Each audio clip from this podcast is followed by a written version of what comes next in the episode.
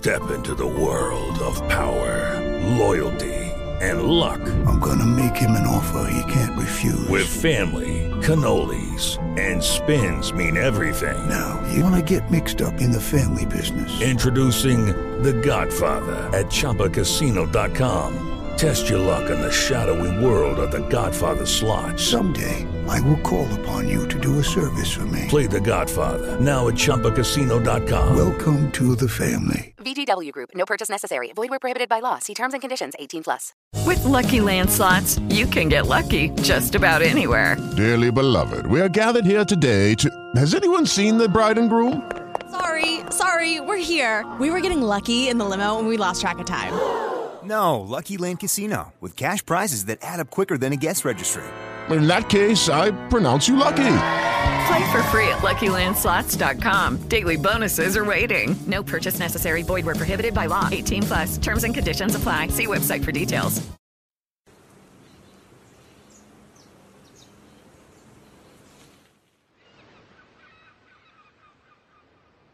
Le prendí un par de velitas a los sueños que aún me faltan y me puse positivo para que las cosas me salgan. El valor de ser.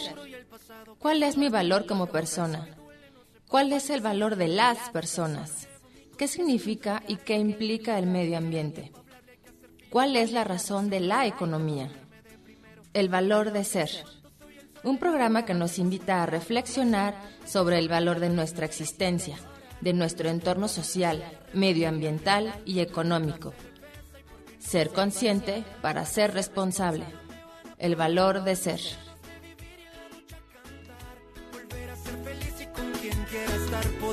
Recuperar lo que.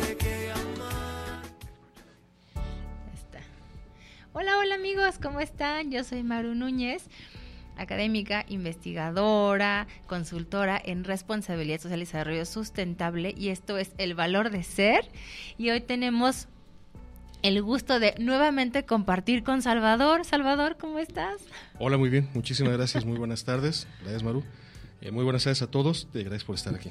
No, hombre, a ti de verdad. Pues si se acuerdan de Salvador, ay, por acá me está mandando Ricardo, ¿se acuerdan de Ricardo Cruz que nos lleva eh, el espacio, espacio inclusivo, tu espacio? Déjenme ver que me está escribiendo. Te manda saludos, Ricardo. De regreso, muchas gracias. Esperemos que pueda Ricardo conectarse a la sesión en vivo. Y bueno amigos, el día de hoy tenemos la fortuna de que regresó al programa Salvador Venegas, porque justo tuvo la oportunidad de ir a, a Japón, tuvo ahí una serie de congresos, bueno, una serie de conferencias que impartiste, ¿no? En Japón. Entonces, la verdad es que fue como, qué padre que tienes esta oportunidad y de poder compartir con nosotros qué pasó por allá, qué hiciste en Japón, qué conferencias diste, qué temas diste, pero además justo dentro de todo lo que hablamos, cuando viniste la última vez que fue el 13 de enero, si no me equivoco, uh -huh. enero 13, tocamos temas bien interesantes, ¿no? De hecho, yo hice allí como un, un, breve resumen de los temas alusivos a la ciencia, pero además cómo esto impacta directamente en la economía, en la sociedad, en los jóvenes. Entonces, de pronto, trasladar toda tu experiencia, toda tu visión del mundo a través de la ciencia y tu visión frente a la economía, la sociedad y qué pasó en Japón, creo que podemos enriquecer muchísimo el programa. Claro que sí, con todo gusto. Sí, sí, sí, platiquemos. Así que todo tuyo el micrófono. Muchas gracias. Eh, bueno, pues yo creo que podríamos comenzar dando el contexto de, de este viaje. Eh, y es el, digamos, en dos partes. ¿no? Uno de ellos es eh, la invitación eh, para mi persona y para otros colegas de la universidad en la que trabajo, que es el Tecnológico de Monterrey, sí. a visitar es el Instituto Nacional de Ciencia Industrial y Básica. Estoy traduciendo literalmente y al vuelo. ¿no? Sí, entiendo. Sí. Eh, y dentro de este instituto, que es un instituto eh, financiado con dinero público y también dinero privado, pero hay una combinación ahí de dinero. Claro. Eh, está, hay un centro de inteligencia artificial eh, muy importante que trabajan con, con, diferentes áreas de esta disciplina. Por ejemplo, una cosa que fuimos a visitar, que no era el objetivo principal del viaje, pero que me llamó mucho la atención, realmente me gustó mucho, es mi primera formación, la de licenciatura, eh, es parte de ciencias computacionales, uh -huh. otra electrónica digital, y la especialización que decidí tomar fue en robótica. Entonces, para mí ver robots es, eh, pues además del trabajo profesional, es pues divertido, ¿no? A mí me gusta convivir. Yo creo que es con- divertido, sí. Me gusta convivir con autómatas, ¿no? Sí. Yo, yo me siento muy cómodo, la verdad, trabajando con sistemas inteligentes y aprendiendo a convivir con ellos, ¿no? Entonces, bueno, en ese contexto fuimos a ver eh, un laboratorio Ujú. donde tienen robots em, que lo que hacen es llevar a cabo experimentos varios en las ciencias biológicas. Entonces, una de esas de las aplicaciones, digamos, de ese trabajo que es de mucha precisión son robots, digamos que no son tan, tan fuertes como los que se podrían encontrar en la industria automotriz para, para la soldadura de autos, por ejemplo. Ok, No, son claro. robots, sí son muy fuertes, por supuesto, ¿no? Pero son sobre todo robots de precisión. De alta precisión. Sí, sí. Su trabajo, por ejemplo, consiste en hacer mil variantes de un experimento. Eh, por ejemplo, ese es un, un ejemplo, o 500 o el número que fueran. Puedes hacer distintas variantes, es hacer variantes, perdón, de un experimento o de varios experimentos, eh, a efecto de poder eh, identificar cuáles, digamos, de toda esa mm, eh, nube, ¿no? de todo ese conjunto de posibles formas de hacer algo, cuáles, en qué combinaciones, con qué componentes químicos, etcétera, ¿no? en qué tiempos se da el mejor resultado. Ok. ¿eh? Entonces, ahora, antes de que hubiera robots, pues, por ejemplo, quien hacía ese tipo de trabajos típicamente, y lo sigue haciendo en muchas partes del mundo, es un estudiante de maestría o de doctorado, ¿no? Ujú. que va a estar haciendo uno, dos, tres el experimento. Pero sinceramente es, o sea, es, digamos, hay, form- hay mejores formas de utilizar el tiempo de un estudiante altamente calificado. Eficiente, es claro. Así es.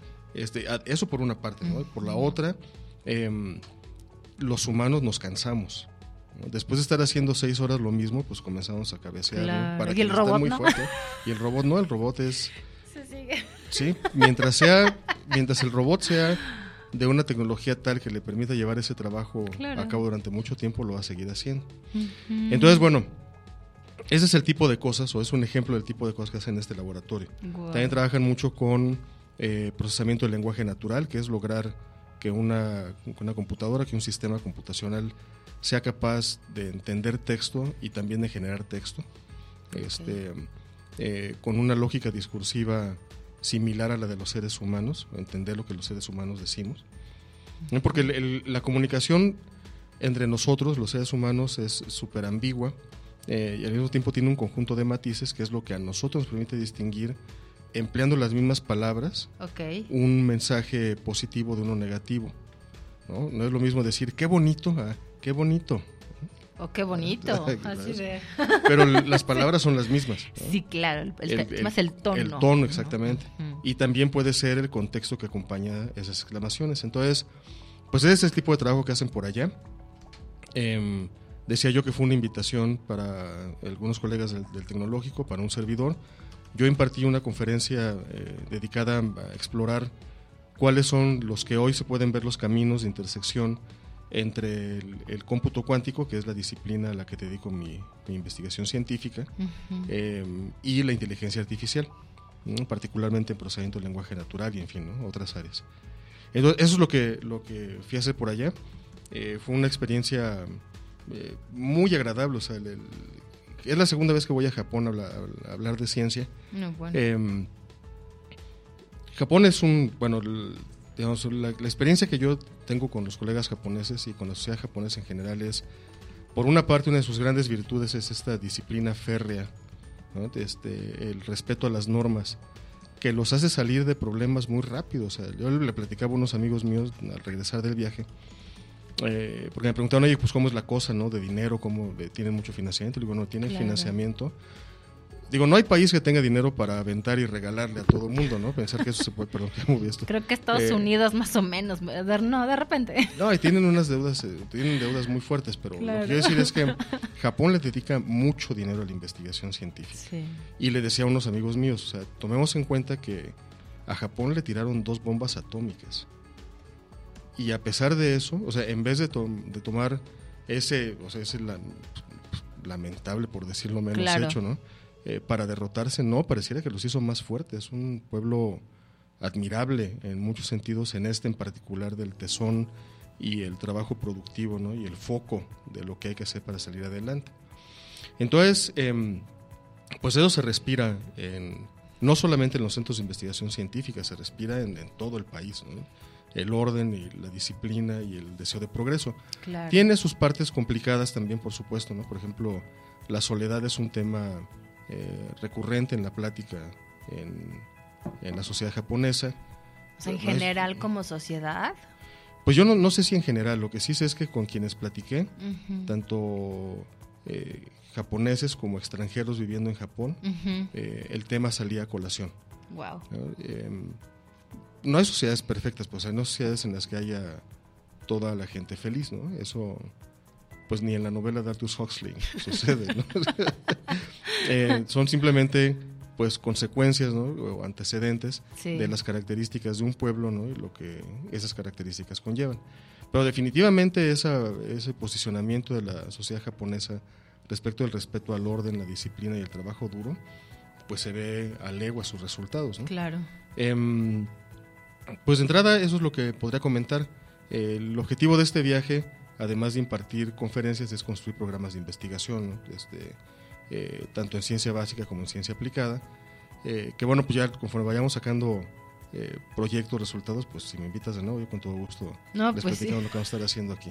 El, en el contexto local ¿no? de, la institución para la que trabajo, para el Tecnológico de Monterrey, el TEC de Monterrey tomó hace ya bastantes años la decisión de hacer una inversión muy fuerte y sostenida en investigación científica tanto en ciencia básica como en ciencia, en ciencia aplicada, en diferentes áreas. ¿no? El, TEC es, muy, es una institución muy de foco, decía, vamos a trabajar en este, en ese y en otro tema.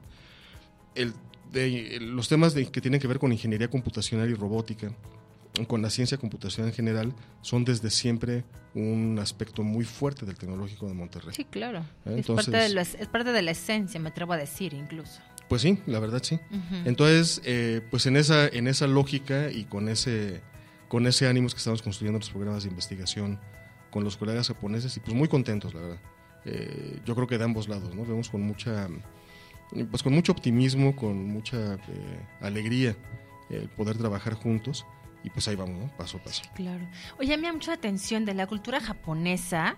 Yo sé justo este tema como del gran orden que ya comentabas, la disciplina, ¿no? ¿Tú cómo percibes el tema de la creatividad? Por ahí tengo un amigo no sé si lo conozcas, a Manuel Barraza. Estuvo en el TEC, de hecho, pero de CCM. Bueno, Manuel Suárez Barraza, si no me equivoco. Y él también estuvo en Japón un tiempo, él hizo allá una especialidad y él hablaba del Kaizen, ¿no? De, de, esta cosa como de la mejora continua. Y me quedo yo siempre pensando en el tema de cómo llevarán la creatividad, ¿no? No sé. Pues buena pregunta. ¿eh? O sea, yo lo que pienso del tema de, o sea, de la creatividad en general, independientemente del pueblo del que estemos hablando, de la persona, es que es un proceso, mm, o sea, mm, eh, lo que voy a decir es controversial, ¿ok? Sí, claro, sí. Desde mi experiencia y perspectiva, la creatividad es un proceso o es una característica que viene acompañada del caos, es caótica. Existen, sí, eh, metodologías para provocar, para invitar eh, que una organización, que un grupo, una compañía o un pueblo inclusive, em, se aboque a procesos creativos. Esto es que dedique tiempo, energía, recursos para, para ser creativos. Pero el proceso mismo de la creatividad es caótico, es sentarse y ver lo que tiene uno y comenzar a hacer cosas. Este, por ejemplo, en mi caso en la ciencia, pues es así, o sea, yo pienso en alguna idea que puede salir de repente. Eh, hay un autor, un francés que se llama Henri Poincaré, que describe muy bien este proceso en la creación de la matemática. Es estar pensando en un problema, pero o sea, el estar pensando continuamente en un problema no nos da eh, forzosamente la solución o el camino para solucionarlo de manera consciente. Poincaré decía en un texto bastante famoso, traducido a muchas, a muchas otras lenguas, Em, que él de repente, o sea, un día trabajó en un tema, ¿no? Este, dijo, a ver, ya, momento, ¿no? Vamos a descansar un rato. Y que de regreso de unas vacaciones, de repente se le ocurrió la solución. Pero esa vino así intempestivamente, Claro. Ahora, claro, después de ese proceso intempestivo, o de ese, ¿cómo decirlo, no? Este, casi el proceso de recibir iluminación, ¿no? Este, es que el eh, cerebro sigue pensando en ello, aunque no quiere descansar. Eso es lo que argumentaba Poincaré. Ujú. este, pero después viene un proceso muy eh, duro en el sentido de lo fatigoso, eh, de lo riguroso, que es construir la solución, escribirla para poderla compartir. Sí, exacto, ba- bajarla a papel, digamos. ¿no? Sí. Así es. Entonces, en, pues, bueno, sobre esta base, ¿no? De, mi percepción de que la creatividad es un proceso caótico, una pregunta interesante entonces sería, ¿qué es lo que podemos hacer como sociedad, como organización productiva, empresa, universidad o país entero, eh, para provocar que la creatividad se convierta en un recurso, eh, en un recurso de generación de riqueza material o de progreso de una sociedad? Por ejemplo, eh, los británicos Ujú. son muy buenos en el diseño. Sí, Los websites británicos son realmente bonitos. O sea, es Ujú. este, y, sí, de nuevo, o sea, le- yo todos los años que vivía allá, eh, veía yo que ese proceso de creatividad pues, era igual de caótico que el mío, ¿no? Pero Sí. tienen procesos que invitan a la gente a hacer las cosas y recursos que acompañan a ese proceso, ¿no? Por ejemplo, si a usted le gusta el diseño, bueno, pues existen escuelas, existen becas, existen además programas para eh, carreras tempranas, para etapas tempranas de una carrera, que a la gente le permite, en vez de estar sufriendo eh, por conseguir el pan que va a poner en la mesa mañana, dice, no, pues tengo una- un financiamiento de cinco años eh, en el que voy a poderme dedicar a pensar, ¿no? a trabajar, y de esos cinco años o de esos tres años, dependiendo del programa, eh, pues vendrá la posibilidad de generar riqueza material que le permita a uno mantenerse ¿no? y generar empleos.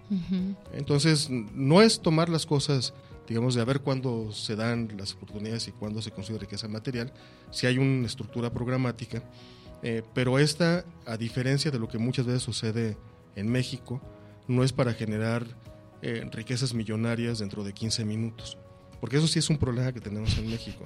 ¿no? Este, Sí. Inversión, no, yo no sé cuántas personas he conocido que teniendo algo de capital y pueden ser hipermillonarios o personas con un poco de capital, la lógica en muchos de ellos es invierto para que ya mañana ¿no? Este, o dentro de 15 días gen- genere mucho dinero. Y pues hay negocios que sí funcionan así, ¿no? Este, pero los que tienen que ver con procesos intelectuales definitivamente no. No es la norma ¿no? Este, que se genere riqueza de esa manera. Se mide, esos tiempos de producción se miden en años, no se miden en semanas. Em, ahora, regresando a la pregunta en Japón, lo que sí están, lo que puedo compartir, por ejemplo, en, en ese sentido, ¿no? De la, de la construcción de procesos que permiten convertir a la creatividad en un recurso, es que eh, los centros de investigación japoneses, cuando construyen programas de colaboración internacionales, no están interesados en, en hacer un convenio para que trabajemos durante seis meses en un proyectito o un año. Eso no les interesa. Lo que les interesa es construir un convenio macro que permita eh, generar un conjunto de proyectos que durante 5 o 10 años se puedan llevar a cabo de manera sostenida. Y con inversiones tanto financieras como de los otros tipos, ¿no?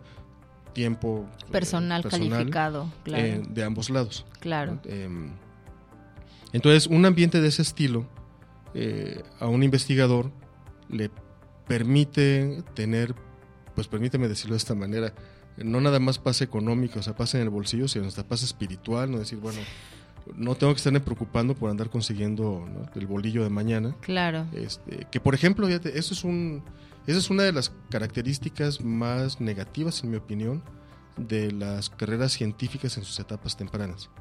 Porque después de que termina, o sea, en esencia la formación de un científico es, haces licenciatura, posiblemente una maestría o te vas al doctorado directo. Después de que terminas el doctorado, vienen las etapas de los postdocs, Ujú, que la verdad son etapas, o sea, yo lo, lo que voy a decir, yo sé muy bien que habrá quien no le guste lo que voy a decir, pero lo voy a decir. Son etapas de explotación brutal del ser humano. ¿Por qué? ¿Por qué? Pues porque el postdoc tiene trabajo, o sea, las ofertas son de uno o dos años Sí. a trabajarle rudísimo y después, el, y después de eso se acaba el contrato. Entonces tienes que ir a buscar a otra parte del mundo otro contrato.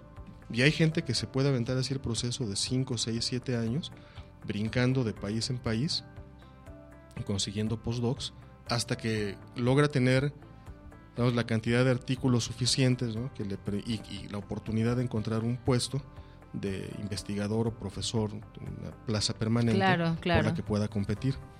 Pero la verdad es que, o sea, la idea del postdoc, que de hecho fue creada después de la Segunda Guerra Mundial, precisamente para poder dar empleo temporal a la cantidad de científicos pues, de, eh, eh, que había en los Estados Unidos y que no podían tener un, puesto este, permanente pues, simplemente porque no lo sabía, eh, se ha convertido en una norma que de hecho, o sea, el, el tema, este tema que estoy mencionando se habla en revistas científicas de muy alto nivel como Nature, Science, en los círculos científicos, lo hablamos todo el tiempo, porque representa una, digamos, una condición de pauperización de la calidad de vida de un científico, de una científica. Sí, claro. ¿no? Es imposible tener una familia en esas condiciones. ¿no? Ahora, si la persona no quiere tener familia, bueno, na- tampoco es obligarlos a que Es tengan otro hijos. ¿no? rollo, claro. Pero si uno tiene la intención de tener hijos ¿no? y de tener una esposa, esposo, pues va a estar complicado hacerlo en esas condiciones. Sí, claro. Bueno, eso es mm, precisamente lo que no pasa en esta lógica de construcción de proyectos de 5 o 10 años. ¿no? Hay un- la idea es crear estabilidad Sí, claro. para que entonces cada quien se dedique a lo que mejor sabe hacer. Una muy buena proyección que falta aquí en México, cabe decir, ¿no? Sí. Ahorita No, me, sí. me acordé, precisamente traemos, tenemos un grupo de- en el que hay personas justo del SNI, ¿no? Del Ujú. CONACIT, y por ahí se mencionó precisamente a una compañera que perdió, no sé por qué razón, porque no indagué, ¿no? El- el- su- como su nombramiento del SNI, entonces perdió la cátedra y está ahora sin empleo, ¿no?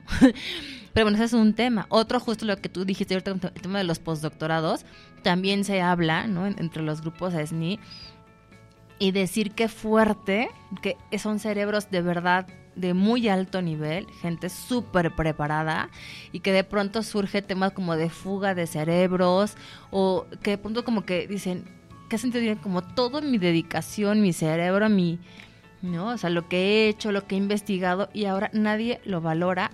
A lo mejor lo pueden valorar como moralmente, como, ay, qué bien por ti, ¿no? Pero esas como formas de que la persona pueda seguir aportando desde la ciencia en México, sobre todo es bien complicado.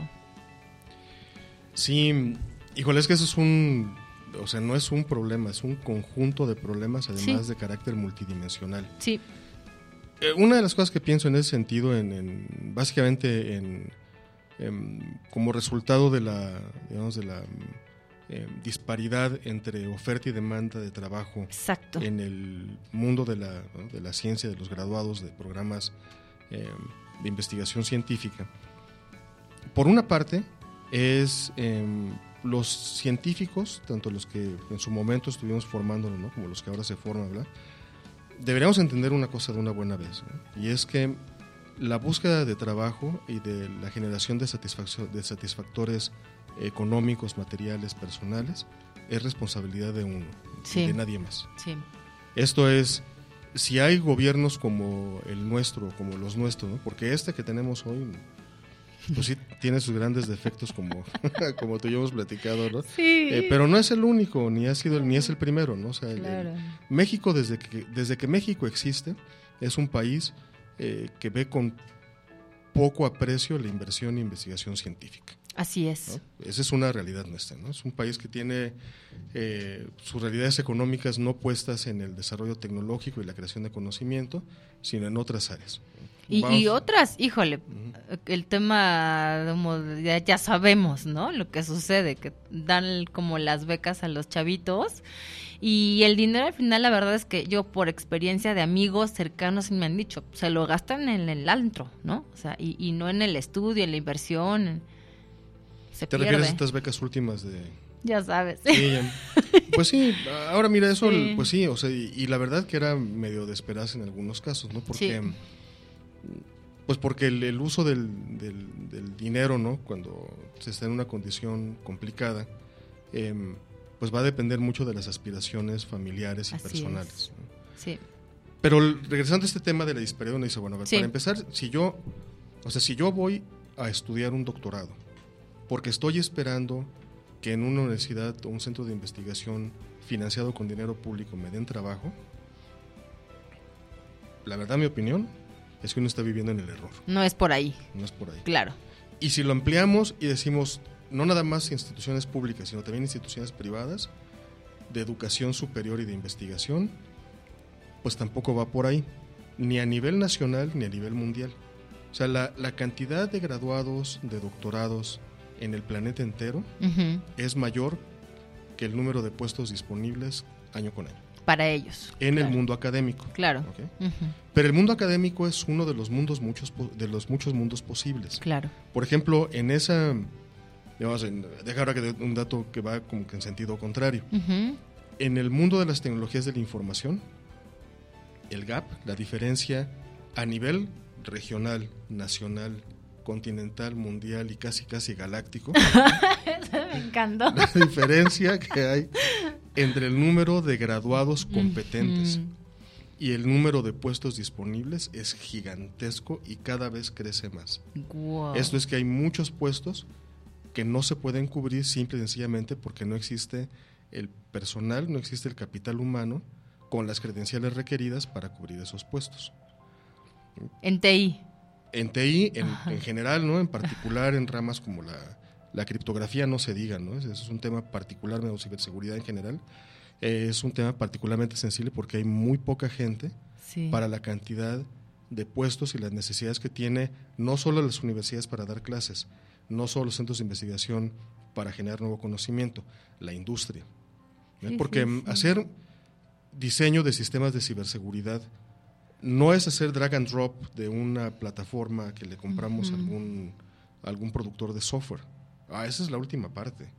¿no? Este, el diseño de sistemas de seguridad, de ciberseguridad, requiere, por ejemplo, de la comprensión de las matemáticas que hay detrás del de los protocolos de criptografía. ¿eh? También a nivel ingeniería de entender cómo conversan diferentes tipos de sistemas computacionales a efecto de proteger el todo que es la información de la gente o de las empresas. Claro. Entonces, el nivel de preparación que se requiere para eso no es No es menor. no es menor, ¿no? Entonces, Yo no diría como, saqué ya el técnico en TI ya me meto. Sí, o sea, un técnico lo puedes convertir en un especialista en el tema, pero lo tienes que transformar. ¿no? Este, Claro, claro. Y eso va a requerir, digamos, un nivel de formación equivalente al de una maestría en ciencias computacionales o algo por el estilo. ¿no? Claro. O matemáticas aplicadas. Entonces, eh, uno dice, bueno, a ver, por una parte, pues hay el hecho de que hay muchos este, egresados de programas de posgrado que no encuentran trabajo en el mundo académico. Y por, por una razón muy sencilla, porque no hay tantos puestos. ¿no? Claro. Eh, y por la otra, en áreas como tecnologías de la información, eh, hay más puestos que personas. Entonces, ¿qué es lo que nos dice el sentido común? La, a mí me lleva la oferta y la demanda. O sea, Lánzate a la industria. claro, ¿no? O sea, tienes que irte por allá. Oye, es que yo quiero este, hacer investigación científica, no quiero trabajar para la industria. Bueno, está bien, o sea, la búsqueda, la búsqueda de la felicidad personal es algo legítimo, es algo válido, pero ten en cuenta Step into the world of power, loyalty, and luck. I'm gonna make him an offer he can't refuse. With family, cannolis, and spins mean everything. Now, you wanna get mixed up in the family business. Introducing The Godfather at ChumbaCasino.com.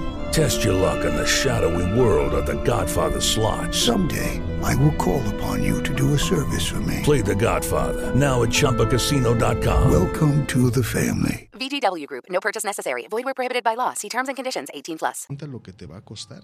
Claro. ¿no? Lo que te va a costar, por ejemplo, puede ser que te tengas que ir del país, ¿no? que te tengas que ir a vivir un país que ni siquiera conoces, pero ahí fue donde encontraste el puesto. Tipo Japón, ¿no? Que Por se me viene justo a la mente.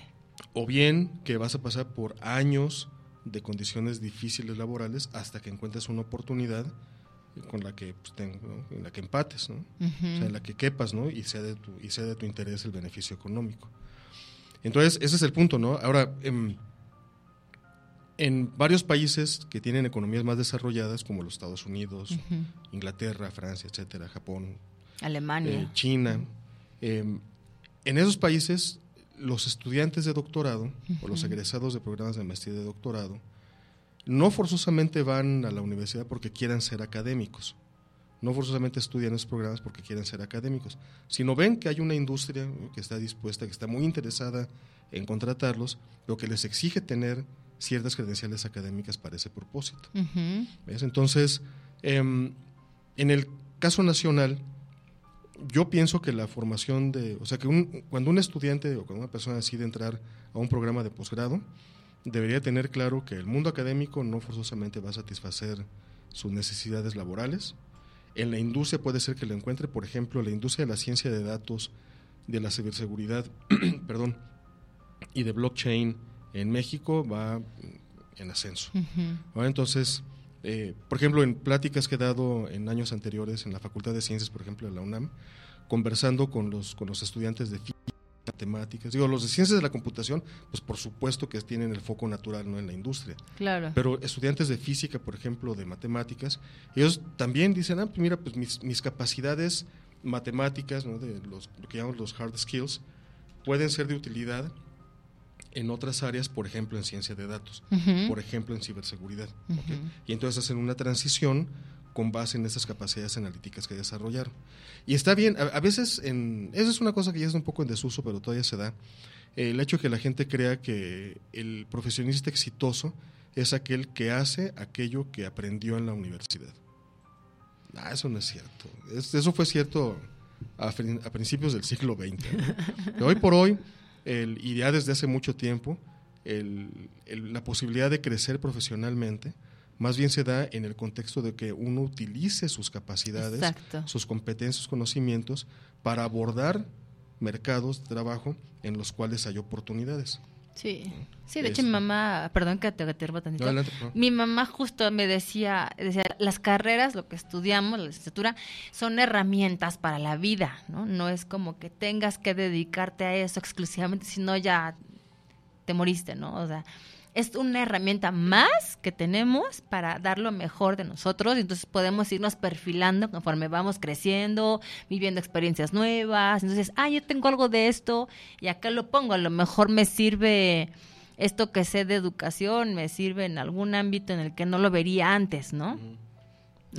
Sí, sí, sí, en efecto. Es el, eh, por ejemplo, un estudiante de ciencias de la computación, ingeniería computacional, pues va a aprender durante su tiempo en la universidad ciertos lenguajes de programación, que muy probablemente 10 años después de haber egresado, Caduca. eh, ya no, no se usan, ¿no? Ya, se van. Y, y digamos, esa lógica fatalista sería, no, es que entonces, ¿para qué fue a la universidad? Ujú. Sí, no, pero no, Toda la inversión que hice. Sí, y eso la verdad es así, es casi casi agarrar un fuete en así, empezar un latigazo con la espalda solito. No, no, o sea, no va por ahí, porque lo Sí, importante fue que el estudiante, o el entonces estudiante, Ujú. desarrolló una serie de competencias. Exacto. Entre ellas, por ejemplo, eh, una de las características de la programación procedural es un problemota, lo dividimos en problemitas, a cada problemita le encuentras una solución, juntas las soluciones y resuelves el problema. Eso es la aplicación, deja que lo pongan en estos términos, es la Ujú. aplicación en unos y ceros del pensamiento de Descartes, Ujú, Sí, ¿no? del discurso del método. sí. Entonces, un estudiante que aprende a hacer eso, no importa el lenguaje que utilice, Sí, ¿no? Puede ser Pascal, C++, Basic o lenguaje que le venga dentro de 30 años. Lo importante es que sabe razonar. Ya desarrolló esa habilidad, de Así son es. las sinapsis neuronales que se necesitan para ello. Así es. Entonces, en ese sentido, uno dice, bueno, y ahora si no quiero programar y más bien quiero utilizar esas capacidades para desarrollar modelos financieros para una empresa, Ujú. bueno, pues los, los hard skills ya los tengo. Ujú. Entonces ahora tengo que transformarlos. ¿no? Y regresando para terminar ese tema de los posgrados, em, cuando un estudiante va a hacer una licencia, una maestría, un doctorado, eh, sí debe tener muy eh, claro que pienso yo que el, el desarrollo laboral que va a tener, el desarrollo profesional, eh, debe ser sobre todo controlado por sí mismo. O sea, entender que uno tiene en sus manos su destino. Eso y es que si no cierto. encuentra trabajo en la academia, pues such is life. ¿no? Ha- Habrá que buscarle en otro lado y a lo mejor hay que hacer emprendedurismo, si a uno le gusta el emprendedurismo, o trabajar para una organización, pero encontrar el cómo sí, Claro. ¿no? y no vivir en el mundo fatalista del cómo no. Sí, así es. Que yo me permito meter justo un poco desde el ámbito de la responsabilidad social. Hay una perspectiva que viene desde la, la parte individual, personal, ¿no? Entonces, siempre yo aquí enfatizo en decir, porque yo soy valioso, porque yo me respeto, porque yo me valoro, es que entonces puedo hacer hacia afuera, ¿no? Y en esa dimensión lo traigo para decir, si yo soy responsable de mi bienestar, de mi vida, de mi economía, ¿no? De mi procuración de, incluso el medio ambiente, que esté bien, ¿no? O sea, lo que esté en mis manos, hacerlo. ¿No? Entonces, precisamente lo dijiste muy bien y yo creo que el gran tema es que al menos en México, ¿no? Hay un tema como de paternalismo, hay un tema de yo pobrecito de mí, ven y sálvame, en lugar de hacer responsable a esa persona de su propia vida, ¿no? Y creo que es un tema más político, a fin de, cuentas, ¿no? O sea, hay como intereses, ¿no? Que, que hacen que el pueblo se siga conservando o se le siga metiendo en la cabeza esta programación de tú tienes que educarte para luego emplearte con un jefe y entonces seguir siempre órdenes, ¿no? Y si te despiden, ay, pobre de ti, porque yo di lo mejor de mí para mi jefe, ¿no? En lugar de decir como, cámbiate el chip, aprende como a ver por ti mismo, a ser valioso, entonces aprende que tú eres valioso, puedes dar lo mejor de ti por ti y luego para los demás, ¿no? O sea, hay como un cambio justo de paradigma. Y es en donde no, no, no quieren, ¿no? A nivel como es que es, un tema muy fuerte, como dijiste ya, es multidimensional, ¿no? lograr cambiarnos este chip está complicado. Pues sí, porque son, son varios elementos ahí. Uno, de ellos es la lógica asistencialista, que es una característica Exacto. de gobiernos del tercer mundo. Sí. Em, por otra parte, bueno, no nada más de gobiernos del tercer mundo, pero particularmente de gobiernos del tercer mundo, y por la otra también están las lógicas personales, familiares, inclusive de barrio, ¿no? De donde uno vive o del vecindario, o la colonia, como lo queramos llamar. Em, pues sí, cuesta trabajo, pero pues esto es como el famoso dicho este, ¿no? De si tú crees que la educación es cara, espérate a ver lo que cuesta no educarse. Entonces aquí es igual, ¿no? Si, o sea, crecer cuesta, sí, claro que cuesta. Es difícil aceptar que nuestro destino está en nuestras manos Digo, no todos, o sea, nadie escoge la forma en la que se va a morir. Ni escogemos vivir, o sea, como darnos la vida. Pero hay cosas en las que sí podemos tener algo de control y dentro de esas cosas está eh, la forma en la que deseamos generar riqueza material para nosotros y para nuestras familias. y, en ese sentido yo lo que pienso es que el crecimiento profesional eh, y la capacidad de generar eh, ya que lo pongan en esos términos, la capacidad de generar beneficios para la sociedad, de hacer, de contribuir al bien común, se parece mucho al amor. En el siguiente sentido, es imposible encontrar a alguien que ame a otro sin que ese se ame a sí mismo antes. Así es, totalmente. Este, eh, pues aquí es igual, no sé, si uno no es capaz de generar con su trabajo los, los beneficios, de los satisfactores económicos que uno y su familia requieren, pues difícilmente va a poder uno generar más para el bien de la sociedad. Sí, claro. Entonces hay que entender que es un paso fundamental hacia la capacidad de construir sociedades progresistas. Claro. Este, y sí, pues cuesta trabajo, pues sí, sí cuesta trabajo, ¿no? Eh, pero más trabajo cuesta llegar a los, pienso ya a los 60 años y decir, híjole, eh, las decisiones, ¿quién las tomó? Claro. ¿Las tomé yo o las tomaron por mí? Yo pienso que uno es quien las debe de tomar. Totalmente. No, y además hay que tener otro tema importante y es que llegamos a los 60 años y muchas personas, y justo, bueno, hace ocho días, si fue hace ocho días me parece, vino Sara Orellana, se dedica ella a, las finanzas sustentables y justo ya decía como, es que hay, está como en la cultura latina el tema como es que mis hijos van a mantenerme, ¿no? O sea, ya que estoy yo de viejito.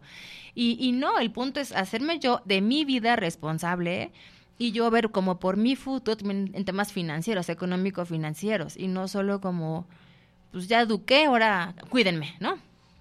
Y, y, también así, pues, está la intención de que entonces los, los hijos actuales, ¿no? los que tenemos, o las futuras generaciones, pues vengan más conscientes, ¿no? De que el tema viene primero de mí mismo, en este amor, este cuidado, esta valoración personal responsable, ¿no? Económico, social, ambiental, y así entonces, como lo dijiste ya, podré como incidir hacia afuera, ¿no? Sí, y también ahí en esa línea pienso lo siguiente, es una de las, hasta memes hay de esto, ¿no? Sí. El decir... Eh, no, es que en la universidad no le enseñan a uno, o en la escuela, no le enseñan a uno ni las finanzas, y yo le digo, no, pues si no es, a ver, la escuela tiene una misión muy específica, ¿no? Que es la formación en educación general para primaria, secundaria y preparatoria, y después la especialización en un tema para la búsqueda de oportunidades laborales con ciertos eh, hard y soft skills.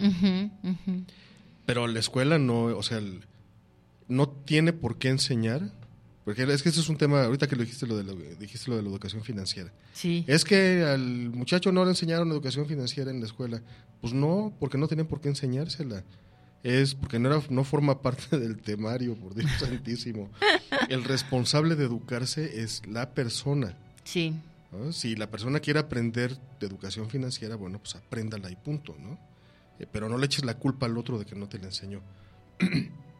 El- hay un tema ahora muy fuerte, eh, tiene que ver con el uso de herramientas de inteligencia artificial y las posibles trampas, ¿no? Este, vamos a ponerlo con todas palabras, los fraudes que se pueden cometer académicos, los fraudes académicos que se pueden cometer, perdón, utilizando este tipo de herramientas como chat, GPT. Y entonces viene esta lógica de que no, el profesor es responsable de que el alumno haga bien las cosas. No, perdón, pero no. Dices, no puedo. Porque además no tiene uno las herramientas para hacer eso. Es el responsable es cada uno de nosotros. Exacto. Y ahí también juegan un papel muy importante en la primera parte de la educación los padres, de enseñar a los hijos lo que es correcto y lo que no lo es. Punto. ¿no? Así es. Cada quien tiene ahí su ámbito de responsabilidad, pero sobre todo es uno decir, oye, a ver, si yo hago uso de estas herramientas para cometer un fraude académico, pues sí me voy a sacar 100, ¿no? Pero como bien me decía un profesor, este, bueno, le decía al grupo de secundaria, ¿no? Decía, jóvenes, cuídense de que no sea la vida quien nos repruebe.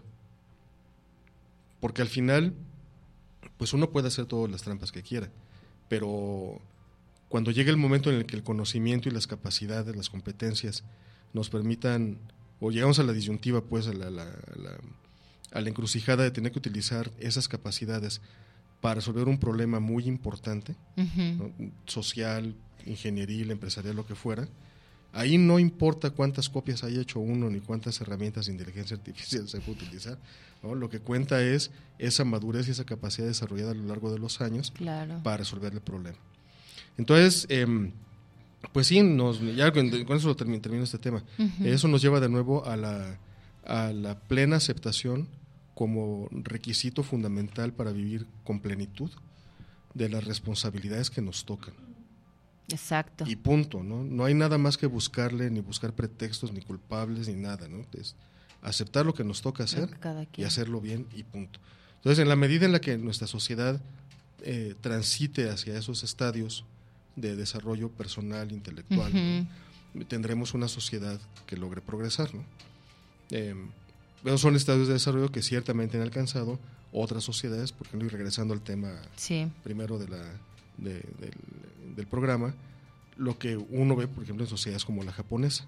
La gente que dice, bueno, a ver, lo que me toca hacer es ABC y está en mis manos hacerlo. ¿no? Claro. Y luego, y entonces, si no lo hago, Pues hay consecuencias, ¿no? y eso lo saben allá, supongo yo. Y aquí también lo sabemos. lo que pasa es que- Ustedes Le echamos la bolita al gobierno siempre. Oye, yo te estoy buscando aquí una, una cosa que me compartió un amigo. Eh, está en Facebook como, como Ambrosio, como... Se me fue el nombre. Nos, nos suele escuchar normalmente, Rigoberto Ambrosio. Es, no, no es un nombre real, pero no le gusta decir su nombre. Pero él justo me compartió algo sobre esto.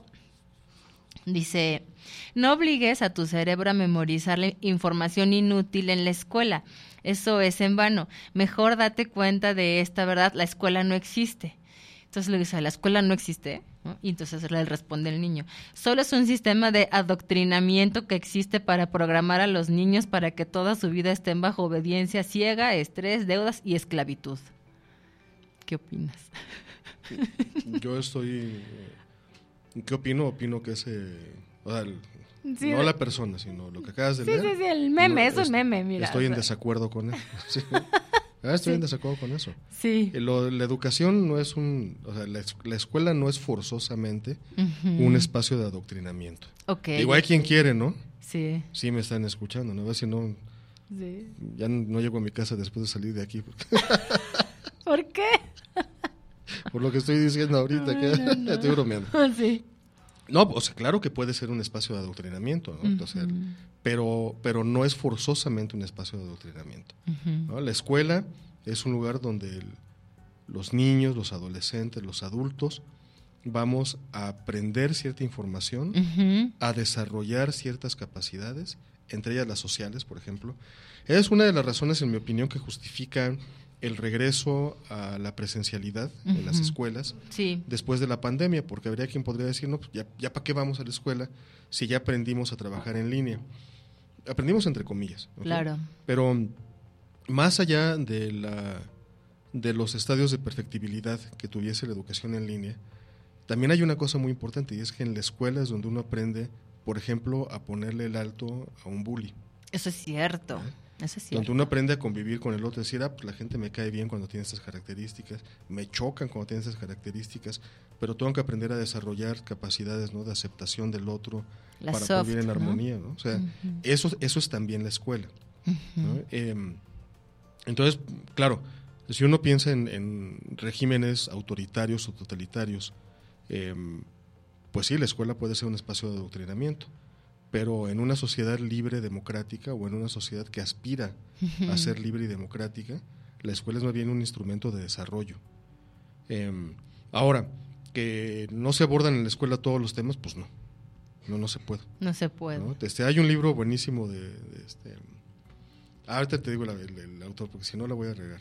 el libro se llama A Tenure Professor, de Galbraith, un economista muy famoso. Okay. Eh, la historia es sobre una persona que desarrolla una teoría económica, pero el punto es que en, en ese libro, por ahí de la mitad, eh, menciona el, el, personaje principal que es un profesor, que el término de tenure, tenure professor es en, los, en el mundo de habla inglesa, particularmente en los Estados Unidos, cuando una persona quiere ser profesor en una universidad, eh, típicamente pasa por un proceso de tiempo completo, de puesto permanente, pasa por un proceso que se llama el tenure. Em, entonces, lo que hace es que esa persona va a estar trabajando durante cuatro o siete años eh, con un contrato que tiene esa, ese, periodo fijo. ¿no? Claro, esa temporalidad. Y después de esa temporalidad viene una evaluación y se decide si el profesor se queda permanentemente o no. Okay. Entonces, cuando se dice que uno está en tenure track, y si una persona ya obtuvo la, lo que llamaríamos en México la definitividad, sería un tenure professor. Ok. Entonces, el caso es que este, eh, este profesor está practicando pues, con sus colegas, ¿no? Él es un profesor que está en tenure track, el personaje de esta novela. Y y hablan sobre la duración de los cursos. Y dice yo, uno de ellos, los que están en la reunión, dice, yo no entiendo por qué las universidades asumen que todo se puede enseñar en cursos de 48 horas de clase. Sí, no, ni de broma. La razón por la que, por la que se asume eso es simplemente la, la administración, la gestión, la economía de una organización que se dedica a la educación. No quiero utilizar el término negocio porque en, nuestro país es particularmente sensible el término, pero al final la impartición de clases, la formación, es un proceso que está en un mercado en el que uno compra el derecho a asistir a clases, ¿no? la el derecho a usar una infraestructura, ¿no? porque con ese dinero pues, se pagan los servicios eh, referidos ¿no? o relacionados.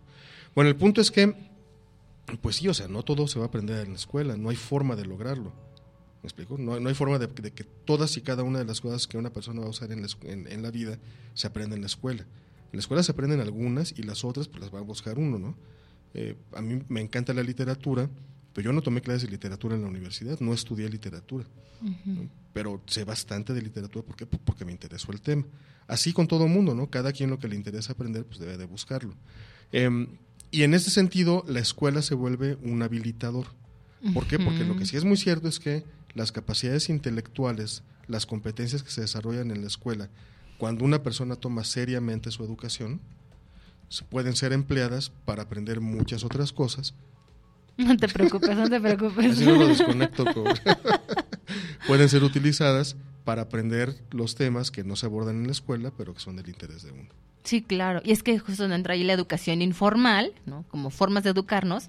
Y también debo decir, en términos de los adultos, por si les interesa, existe justo la andragogía, ¿no? Que es, la andragogía es la disciplina centrada en la educación de personas adultas, ¿no? Entonces es donde ya uno por decisión propia de estar, asumir mi responsabilidad de quién soy yo, lo que me gusta y cómo quiero crecer y cómo quiero acabar mi vida también, o sea, justo decidiendo yo, ¿no? Y no que alguien más decida por mí.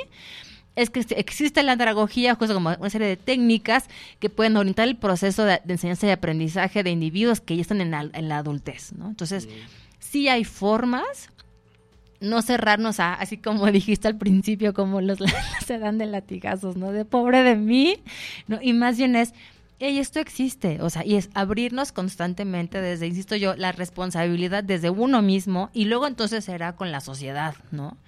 Y así entonces será una sociedad más responsable, más madura, más consciente y ya no va a ser como este tema en donde el voto está, perdón que traiga el tema del voto, ¿no? Pero es que creo que va muy conectado va como con el tema de si me da el beneficio tiene mi voto, ¿no? Y más bien es no requiero su beneficio y es porque yo confío, porque yo creo o porque me convence su sistema de gobierno, sus políticas o sus ideas de aquí a 10 años, ¿no? En políticas expansivas, justo un poco trayendo lo de, lo de Japón, ¿no? Con proyectos que van a varios años y no una proyección de anual, ¿no? Un año, dos años, o sea.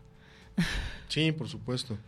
Pues mira, ya que abordas ese tema, el del voto, pues, y la, relación que hay con, entre la sociedad, ¿no? Gobernantes y los medios a través de los cuales llega un gobernante al poder o una persona, un ciudadano al poder.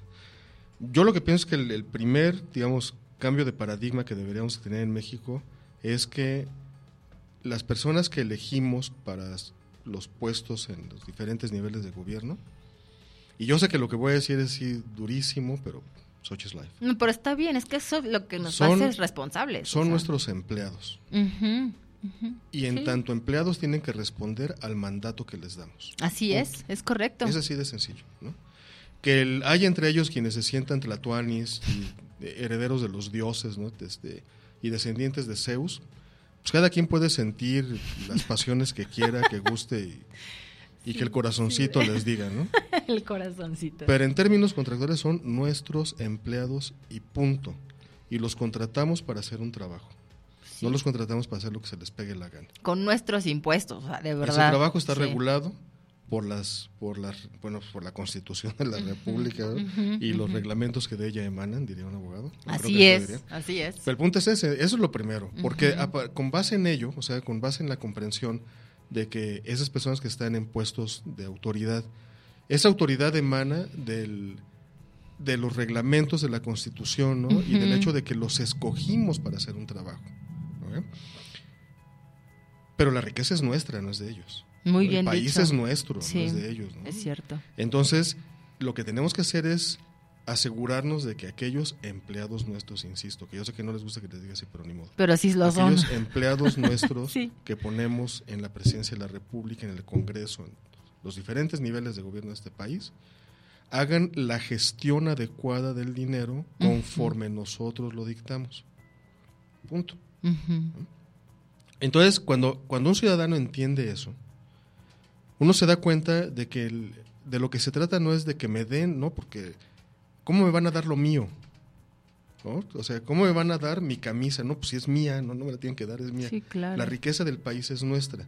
Más bien de lo que se trata es de que el dinero sea empleado para que podamos crecer todos. Y en eso sí yo pienso que independientemente de los colores, de los intereses, todos deberíamos estar de acuerdo en que nos conviene a todos que en este país no haya pobreza extrema. Sí, claro. Eh, que no haya analfabetismo. La pregunta es cómo lograrlo. Y ahí es donde vienen los asegúnes y las relaciones que pueden entenderse, ¿no? Como esta, la asistencial de ustedes denme para que yo vote por ustedes o yo voto por ti para que hagas bien tu chamba. Claro. Porque para eso te estoy contratando. Y que proyectes, pero también ahí implica un tema de ciudadano consciente, educado, responsable y que sabe asumir esto. Y ahí tenemos, hijo, todo un tema, ¿no? O sea, educar ciudadanía. El mayor acto de rebelión, acto de rebelión que puede tener una persona es educarse es ir a la biblioteca y leer. Leer, o, bueno, pues también puede utilizar medios digitales, lo que quiera, pero leer, estudiar y tomar la responsabilidad de su formación. Y para eso, pues hay escuelas, hay bibliotecas, hay un montón de recursos. La verdad que en México, pues sí hay lugares donde es muy difícil acceder a la información, pero en las ciudades no hay perdón. O sea, en las ciudades, chiquitas, medianas y grandotas, hay muchos medios de acceso a la información, pero tiene uno que se hace responsable de su propia formación política, social, profesional.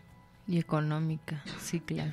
Así es. Qué fuerte. Pues muy interesante, de verdad. Siempre es como bien padre porque abordas muchos temas que permiten como darnos cuenta de la realidad. Así que de veras que mil gracias. No, al contrario. Salvador, mil gracias amigos, gracias por estar aquí con nosotros. Ya no pudo conectarse Ricardo, me dice, Maru, aquí sigo, está en una junta. Y él trató de conectarse, te manda saludos nuevamente, dice que le da mucha pena, que ya no pudo entrar, ¿no?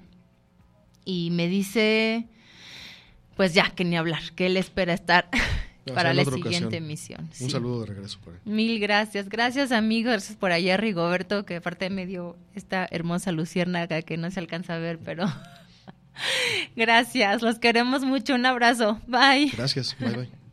Muchas gracias. ID Redes.